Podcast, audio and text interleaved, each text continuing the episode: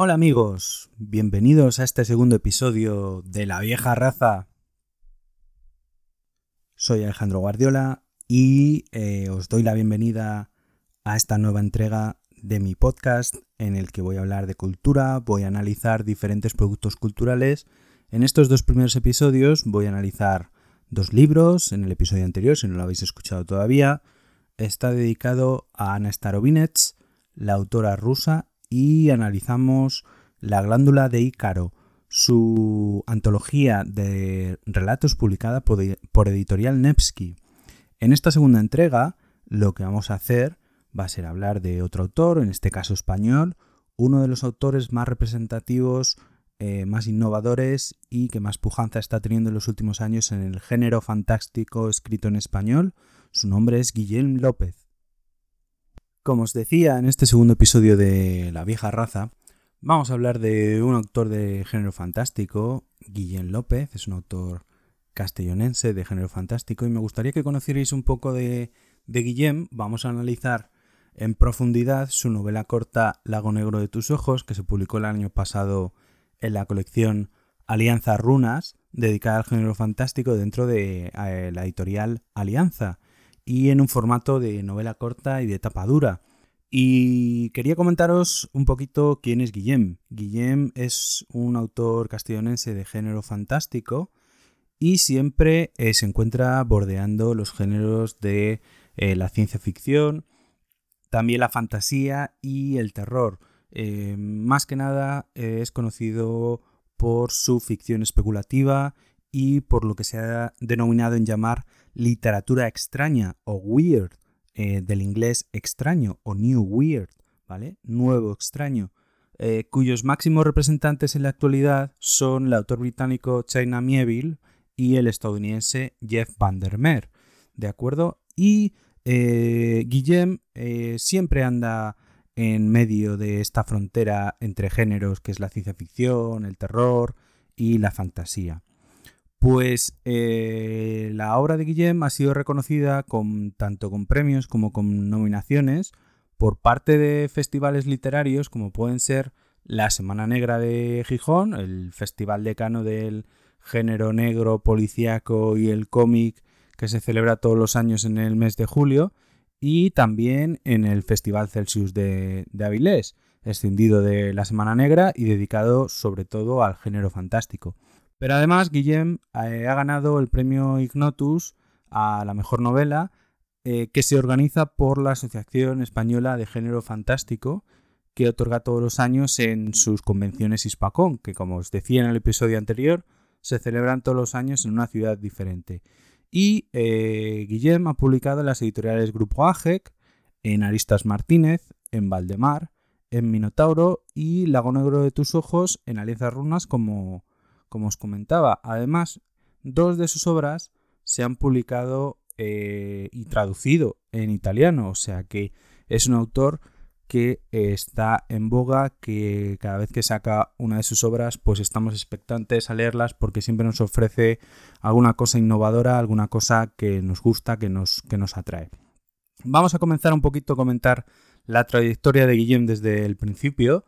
y sus comienzos eh, son con novelas de fantasía épica. Eh, comenzó publicando en la colección Excalibur Fantástica de Grupo AGEC, una editorial que en la actualidad se encuentra desaparecida, cerró en el año 2012, y la primera novela de Guillem fue La Guerra por el Norte, dentro de, de una saga de fantasía épica al uso tipo novela río que se llamaba eh, Leyenda de una era. En La Guerra por el Norte nos ofrecía fantasía oscura y unos personajes muy bien dibujados, eh, contradictorios, con conflictos y arrollados por un mundo que, se encuentra en un auténtico caos, que se encuentra, es una fantasía crepuscular porque el mundo del que nos está hablando está a punto de, de terminarse por una catástrofe. Hay sacerdotes guerreros, hay brujas, hay druidas, y también tiene una trama política muy intensa, muy bien trabajada, muy bien elaborada y esta novela resultó ser el libro más vendido de la editorial durante todo ese año. Pues eh, después de la Guerra por el Norte vino eh, su continuación, que fue eh, Dueños del Destino. Si La Guerra por el Norte se publicó en el año 2010, Dueños del Destino se publicó igual en Grupo AGEC dentro de su colección Excalibur Fantástica en el año 2011, el año siguiente. Todas ellas con diseño eh, de portada e ilustraciones de Manuel Calderón. Y en muy poco tiempo pues siguió la estela de su predecesora, Dueños del Destino, porque se convirtió igualmente en el libro más vendido de la editorial, lo cual confirmaba el talento y el interés que estaba provocando el autor Guillem López en el público aficionado al género fantástico en español y dentro de, los registros de una editorial pequeña, por supuesto, es decir, tiradas reducidas, una distribución de títulos muy regular, una especie de eh, aversión general al género fantástico que arrastramos tradicionalmente en España. Y bueno,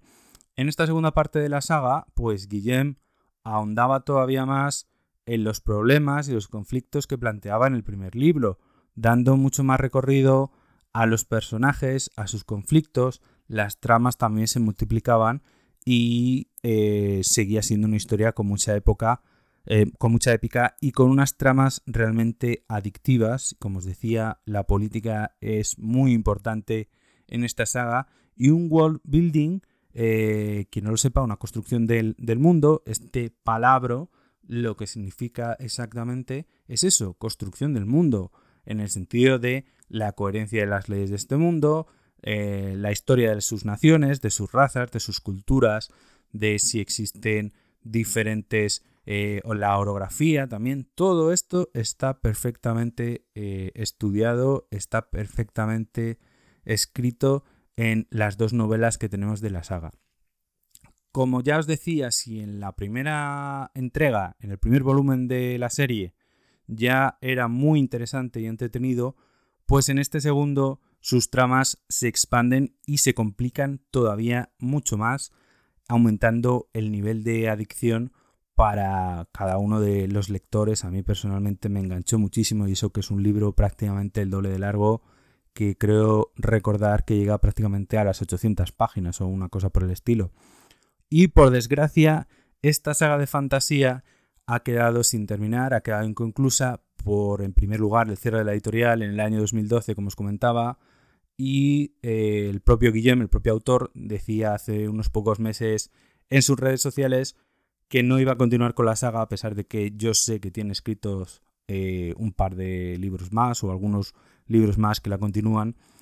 eh, y que lo sentía por los seguidores, pero no encontraba la forma de publicar los libros de Leyenda de una Era, unos libros que eh, son realmente largos, con cierta garantía en ninguna editorial, evidentemente porque em, los dos primeros ya se publicaron, son libros bastante extensos, el primero llegaba a las 500 páginas y el segundo prácticamente a las 800 como os comentaba con anterioridad. A partir de ese momento, Guillem va a estar eh, una temporada que no, va a publicar ninguna, ningún libro. Y eh, lo siguiente que sabemos de él es que eh, publica la editorial Aristas Martínez, una editorial independiente que surge dedicada al género fantástico y sobre todo con bastante calidad literaria, propuestas diferentes, propuestas muy innovadoras y el libro se va a llamar Challenger porque hace referencia al transbordador Challenger. Se va a publicar en el año 2015 dentro de la colección de Aristas Martínez Pulpas y esta historia supone un cambio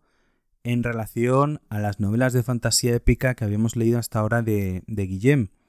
puesto que eh, abordaba el género fantástico desde otra perspectiva, también muy interesante y de mucha calidad literaria. Y eh, Challenger recibió una acogida enorme, muy grande por parte del público y de la crítica y fue elegida eh, para, varios premios, ganadora del premio Kelvin 505 del Festival Celsius, ganadora del premio Ignotus da a la mejor novela, otorgado por la Asociación Española de Ciencia Ficción, Fantasía y Terror de 2015. Y Challenger lo que nos cuenta es una especie de 73 eh, momentos, de 73 segundos, en los que eh, diferentes personas eh, son testigos de la explosión del transbordador Challenger que ocurrió en enero de 1986, cuando se lanza el transbordador espacial y estalla a los 73 segundos exactos de su lanzamiento. Pues eh, esta novela nos cuenta cómo este accidente que fue retransmitido por televisión y lo vieron millones de personas, produce una gran conmoción en la sociedad norteamericana. Y esta novela es una especie de, de mosaico compuesto por diferentes piezas, una especie de puzzle en la forma de, de, que se cruzan diferentes historias, diferentes vidas, todas ellas eh, unidas, relacionadas con esos 73 segundos de la explosión del transbordador Challenger y lo que significan para cada una de esas tres personas eh, esa mañana de enero de 1986. En ese escenario en el que vamos completando ese enorme mosaico, esa enorme eh, visión compuesta por 73 piezas, se dan cita desde espías soviéticos, sociedades secretas, eh, monstruos, incluso hay lugar para los universos paralelos y eh, las tramas policíacas. Trata de ser una novela de fantasía urbana donde todo es posible y en especial esa fragmentación de cada uno de los momentos es uno de sus características más logradas y como os digo tuvo mucho reconocimiento, tuvo muchas mm, buenas críticas, a la gente le gustó mucho el libro y consiguió eh, Aristas Martínez que se tradujera al italiano y lo publicaran en Italia el año pasado. Y en este año, en 2019, eh, también se consiguió que, hubiera una segunda edición del libro. De hecho, es la que yo, la que yo tengo en estos momentos. Así que el libro, mm, para ser una editorial, como os digo, independiente, que, que no suele moverse eh, por ejemplo, por las grandes superficies de, compra de libros, pues eh, eh, es, un, éxito bastante, bastante grande. Lo siguiente que tenemos de, de Guillem, también lo va a publicar Aristas Martínez, y va a llegar el año siguiente, en 2016. Se va a llamar el libro La polilla en la casa de humo. Va a ser una novela de una extensión no demasiado grande, no recuerdo si no llegará a las 200 páginas, y de nuevo consigue ganar el premio Ignotus a la mejor novela de género fantástico publicada en 2016, de, otorgada en la SPACON que se celebró en Navacerrada. Y además también consigue nominaciones a los premios Celsius de la Semana Negra de, Gijón y al premio Kelvin 505 del Festival Celsius de Avilés. Esta historia, mm, al contrario que Challenger, que sí que es una novela que tiene un volumen bastante bastante grande, tiene bastantes páginas. Dentro de lo contenida que es, es una historia bastante cruda, bastante salvaje, mm, no apta para todos los públicos a lo mejor, pero que a mí me parece un completo ejercicio literario y que no ofrece ningún tipo de concesión al lector. Quizás no sea apta para estómagos sensibles, pero me parece un ejercicio estupendo que nos demuestra una vez más que Guillem está en el top de los escritores de género fantástico en español de los últimos años. La polilla en la casa de humo es una fábula de ciencia ficción, es una historia distópica eh, muy oscura que por hacer un pequeño símil, aunque no tiene nada que ver, recuerda bastante a Mad Max, ese universo en el que las máquinas y el ser humano incluso han llegado a una relación prácticamente simbiótica. Es una historia, una narración tan afilada que eh, te cortas al leerla, decía alguna de las frases de promoción en aquel momento. Y yo añadiría además que tienes miedo a mancharte de óxido y de aceite de motor al leerla, por las cosas que nos cuenta. Ya os decía que se trata de un ejercicio literario puesto que está escrito en segunda persona, con lo complicado y lo difícil que es escribir una historia completamente en segunda persona y en las páginas que tiene prácticamente de novela corta, quizás un poquito más largo,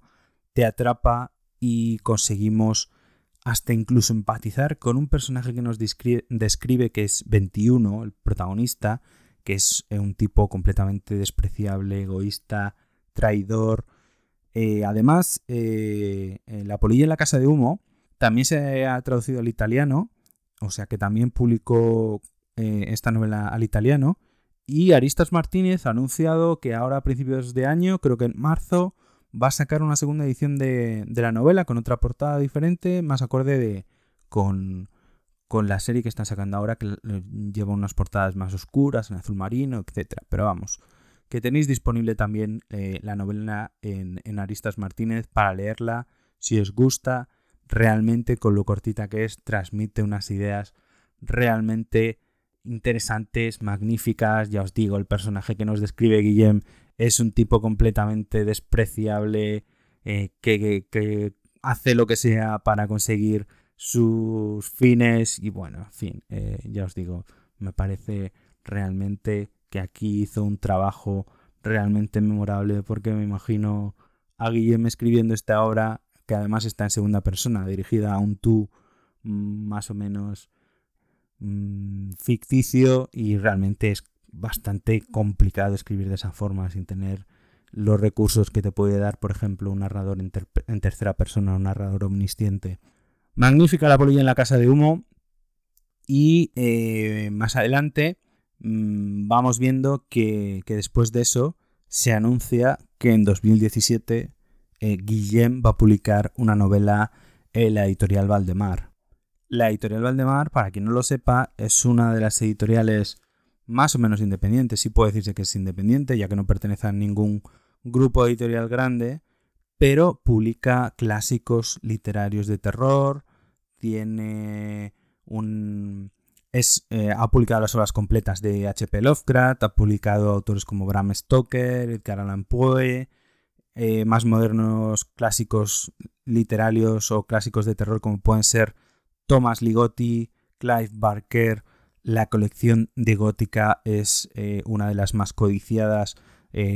sus tapas duras con el lomo y la cubierta negra son magníficas. Hacen unas editoriales, unas ediciones excelentes. Sus libros son caros, pero es que merecen tanto la pena que, se pagan, mm, vamos, eh, sin ningún tipo de, problema. Bueno, pues eh, dentro de la colección Diógenes de, Valdemar, se anuncia que en 2017 eh, Guillem publica Arañas de Marte. No es una novela muy extensa, pero esta es la quinta novela de, de Guillem, como os decía, y en ella nos va a hablar de una especie de mosaico. Igual que decíamos mosaico con Challenger, en este caso es un mosaico de diferentes piezas, una historia de pérdida de, un hijo y eh, una narración que nosotros como lectores tenemos que ir construyendo y rellenando los huecos que nos va apareciendo con las diferentes elipsis que nos va dejando el autor y eso es parte del juego literario que nos presenta en esta obra, en Arañas de Marte, porque está presentada como si fuera una especie de puzzle que tenemos que ir construyendo nosotros a medida que vamos leyendo. Y también existe una oscuridad de asomarse a un abismo que veremos más adelante en la obra que vamos a entender con más profundidad. Esto es lo que mm, los aficionados al género de terror conocen muy bien, sobre todo porque es una de las características de H.P. Lovecraft, el autor de terror del siglo XX, que escribió desde los años 20 hasta los años 30 y que ha sido una influencia enorme en escritores de terror modernos como por ejemplo Stephen King, Clive Barker, cualquier escritor de terror moderno ha leído H.P. Lovecraft y se ha influenciado por él. El horror cósmico, esta característica de, este tipo de literatura, lo que hace referencia es a la escala en la que operan estas historias, es decir, hay una escala universal eh, que llega no solo de eh, planeta, el planeta Tierra, sino del universo o de varios universos en el que existen horrores, criaturas, dioses arcanos y primigenios que desde el mismo nacimiento del universo están ahí. Y ese horror cósmico es el terror al que se enfrenta el personaje de esa historia cuando descubre todo esto y que no el universo ni la formación del universo es como le han comentado y la humanidad simplemente es un pequeño eh, mecanismo que desempeña un papel completamente insignificante en la historia en comparación con todas estas eh, entidades. A mí, por ejemplo, en Años de Marte que me parece que es una de sus novelas eh, más logradas. Quizás La polilla en la casa de humo sea un ejercicio más literario, pero en cuanto a historia a mí me parece una de sus novelas más logradas y con la que vamos a comentar dentro de un poquito. A mí me recordó un poco a la novela de Nina Allan, Máquinas del Tiempo, que está publicada en editorial Nevsky. Si podéis echarle un vistazo, ya que es la editorial que publica en como os comentaba en el episodio anterior, pues Nevsky también publica autoras tan interesantes como Nina Allan y su novela Máquinas del Tiempo, que a mí ya os digo, eh, me recordó bastante, eh, la leí antes de Arañas de Marte, y me recordó bastante cuando leí la novela de Guillem, esta historia de, de, Nina Allan, mm, cómo nos va contando diferentes puntos de vista, una, eh, diferentes historias que luego se van entrelazando, pero que no son exactamente iguales, sino que van cambiando, que a medida que el lector tiene una perspectiva distinta, como que diversos engranajes que solo tienen sentido cuando lo ves el conjunto de todo, pues así funciona Arañas de Marte también. La siguiente obra que tenemos de Guillem en el, en el mercado editorial va a ser El último sueño. El último sueño se publica con Editorial Minotauro en 2018. Para quienes no lo conozcan, la Editorial Minotauro es el sello especializado en género fantástico del, del grupo Planeta, una editorial dentro del enorme conglomerado que tiene el grupo Planeta de, sellos y editoriales. Y eh, es la editorial que en España publica las obras de J.R.R. Tolkien, El Señor de los Anillos, El Hobbit, El Silmarillion, además de muchos otros clásicos del género fantástico y de la ciencia ficción, como pueden ser Philip K. Dick, el autor estadounidense, o Ursula K. Le Guin, una de las maestras enormes de la ciencia ficción, eh, fallecida recientemente. Bueno, pues eh, en ese año, en 2018, nos anuncian que se publica la nueva novela de Guillem titulada El último sueño, que es una historia de, de fantasía oscura en una sociedad industrial y además ambientada dentro del mismo universo que La polilla en la casa de humo, si bien eh, el último sueño es un tiempo, eh, no sabemos exactamente cuánto, pero está ambientada en una época anterior a lo que nos narra el autor La polilla en la casa de humo. Eh, no tiene nada que ver con las historias que nos ha contado anteriormente Guillem. No es una historia de fantasía al uso, no es una historia de fantasía épica como sus dos primeros libros, sino que tiene elementos de ciencia ficción y nos cuenta una ambientación eh, muy industrial, muy oscura, una sociedad muy estratificada en la que cada estamento hace una cosa y está ordenada por la jerarquía que es la que les manda y el pueblo ya no es el que sufre, el que trabaja. Y en esta historia nos cuenta toda esa sociedad completa abordando una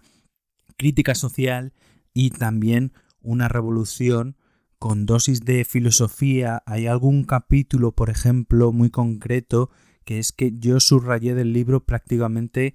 casi, casi todos los, los párrafos, porque cada una de las cosas que nos cuentas son tan actuales, son tan aplicables a la situación política actual, no solo de España, sino del mundo, que realmente me pareció, desde luego, eh, reseñable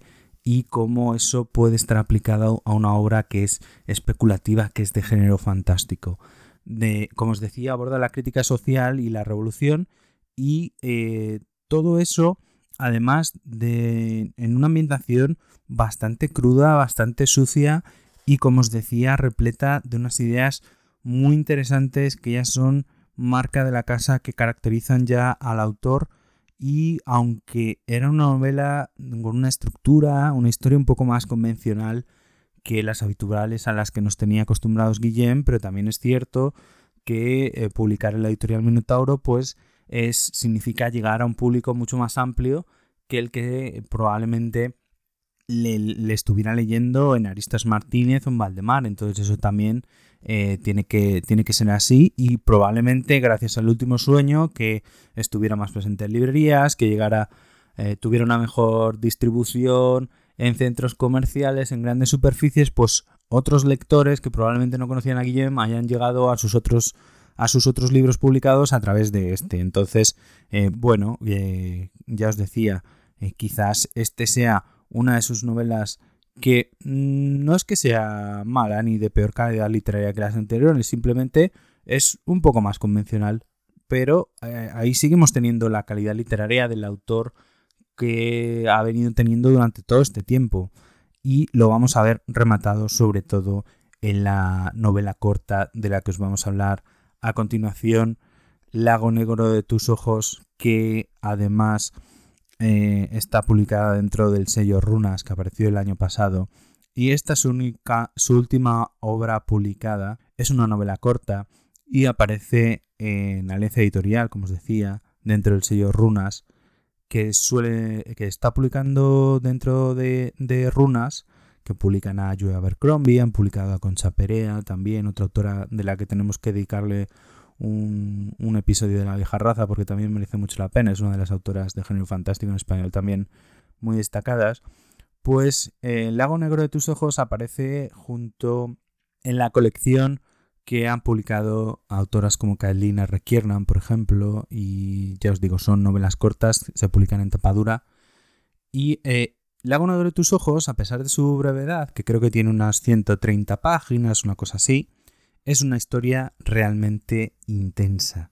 Nos cuenta eh, como eh, yo pude asistir, por ejemplo, a la, presentación que hizo Guillem dentro de, las jornadas del Festival Celsius de Avilés en, julio del año pasado, en el pasado verano, y el autor nos decía en la presentación que él pretendía reflejar o intentaba, eh, su intención era reflejar el pánico que, te produce, el pánico que se siente al asomarte a un abismo y descubrir que este abismo no tiene ningún tipo de fondo.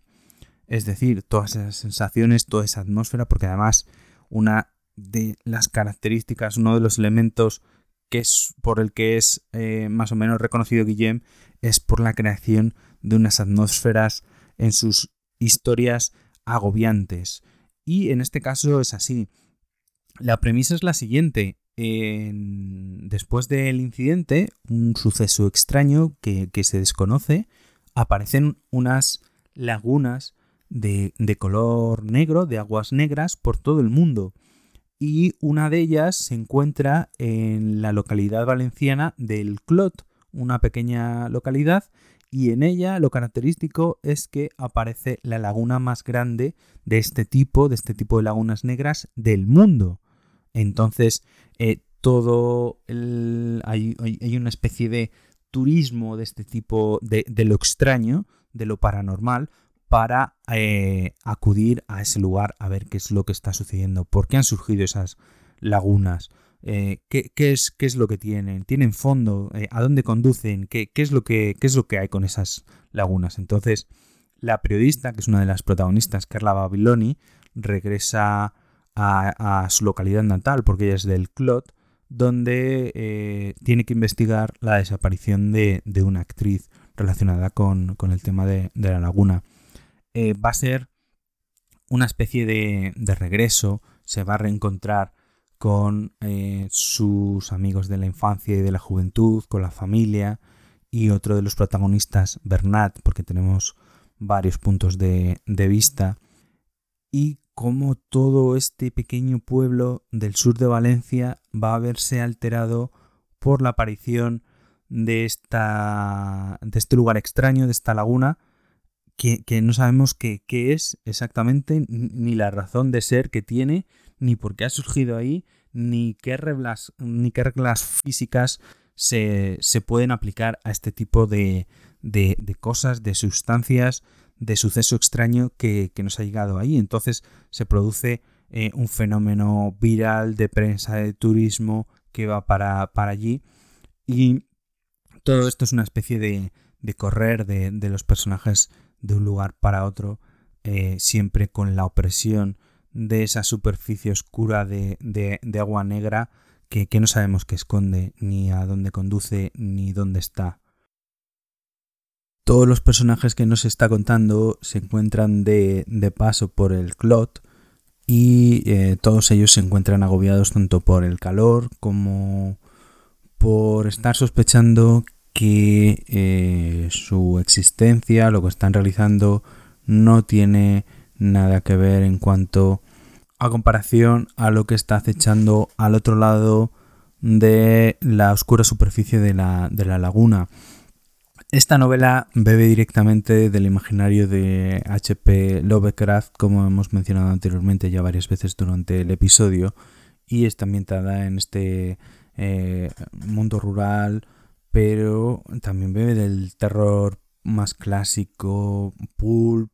de la imaginaría de series como The Leftovers, eh, creada por Damon Lindelof, basada en las novelas de Tom Perrota y que podéis ver en HBO o del imaginario de David Lynch, por ejemplo, en la serie Twin Peaks.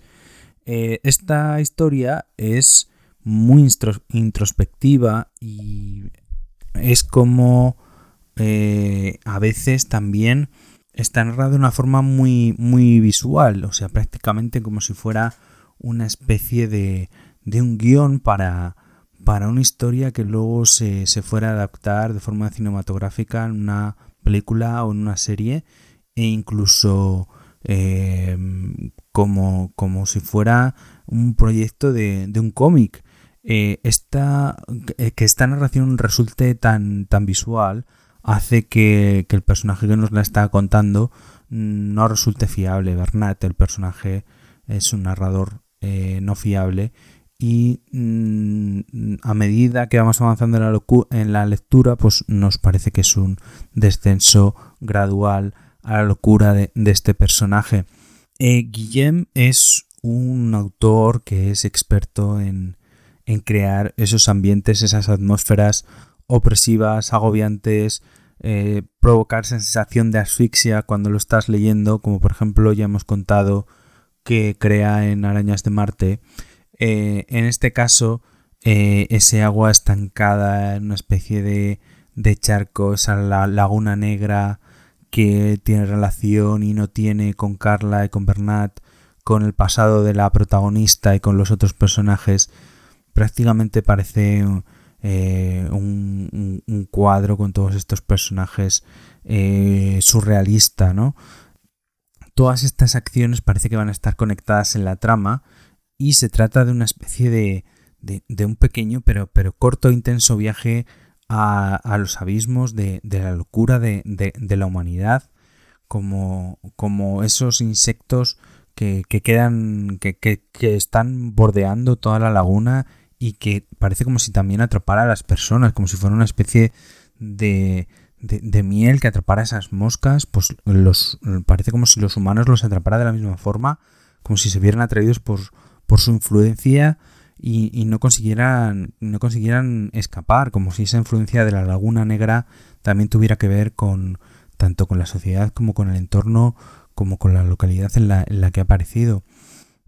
Y todo esto eh, también al mismo tiempo como, como que la aparición de este elemento tan extraño, tan, no sé, tan, tan extraordinario, acaba normalizándose y los habitantes del Clot eh, acaban haciendo como que, como que, pues eso, se adaptan y acaban apareciendo también intereses económicos en torno al tema este de eh, las lagunas negras y en especial esta del, del Clot.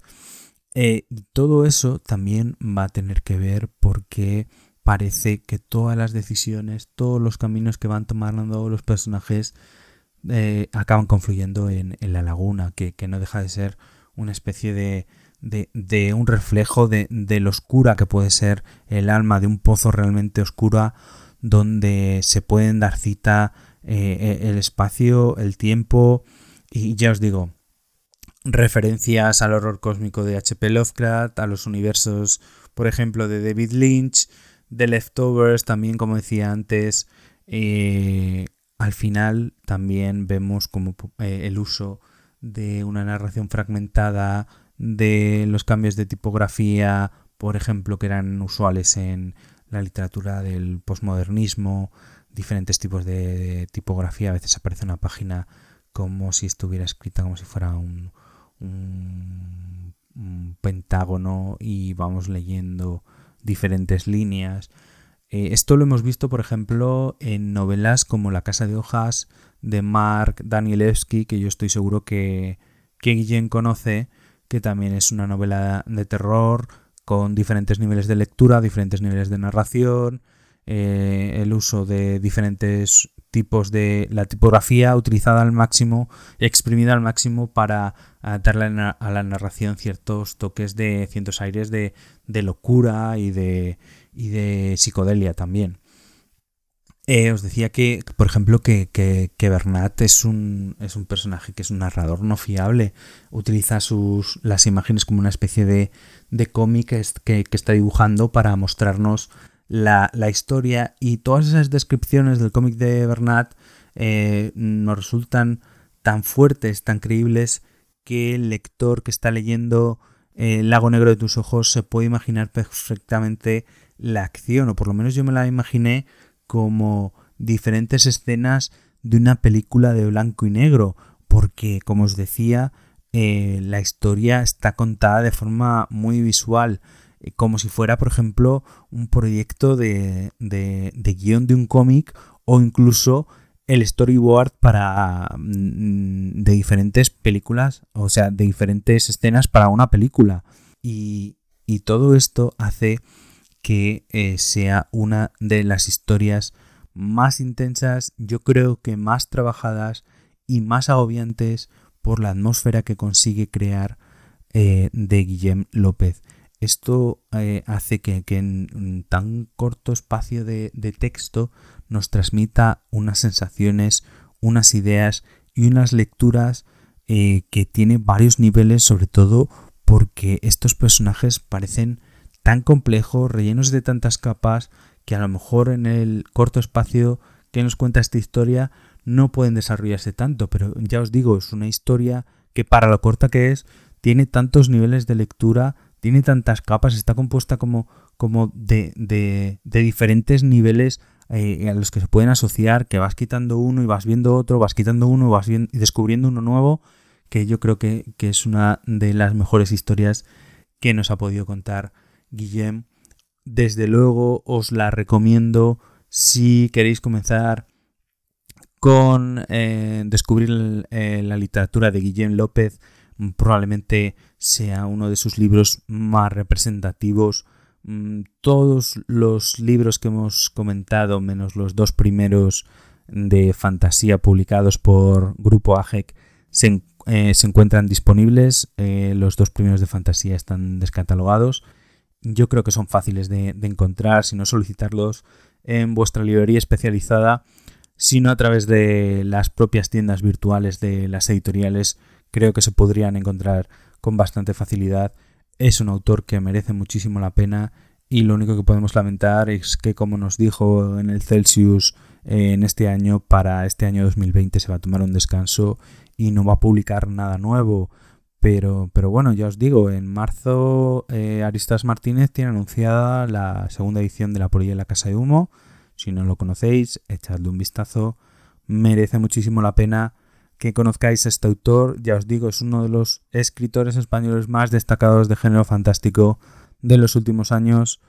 Eh, merece la pena que, lo conozcáis, que vayáis a buscar sus libros, porque eh, no lo vais a lamentar, de verdad. No tengo nada más que contaros. El siguiente episodio de La vieja raza creo que ya no va a ser un libro, me gustaría que fuera un cómic, pero todavía no lo tengo decidido. Ha habido mucha gente que me ha preguntado por la periodicidad del, podcast. Pues mi intención es comprometerme a un episodio mensual, por lo menos. Si puedo, voy a hacer dos, pero eso ya no lo voy a prometer. En principio me voy a comprometer a que sea mensual. Si pudiera, por tiempo, por ideas, porque puedo preparar, porque todo este episodio lleva un tiempo de preparación, no me pongo a improvisar sobre el micrófono. Entonces, eh, si puedo hacerlo, mm, voy a tratar de publicar dos episodios al mes, aunque solo me voy a comprometer a que sea uno, es decir, mensual. Todo lo demás, ah, sí, tengo una pequeña noticia y es que vamos a hacer una cosita con mi amigo, con mi colega, el periodista César Brito, del eh, coautor, de colocutor del, del podcast Homo Autónomo, mm, dedicado a, diferentes aspectos del emprendimiento, del pequeño negocio, que podéis escuchar también en Evox o en otras plataformas. Echadle un vistazo porque es muy entretenido. Eh, además, os puede ayudar con bastantes dificultades a la hora de crear vuestro pequeño negocio, vuestro proyecto empresarial. Y vamos a hacer una pequeña, una pequeña cosita con, César, con Brito. Así que espero que lo, que lo oigáis dentro de, de muy poquito. Os espero en el próximo programa de La Vieja Raza. Muy buenas noches. Soy Alejandro Guardiola.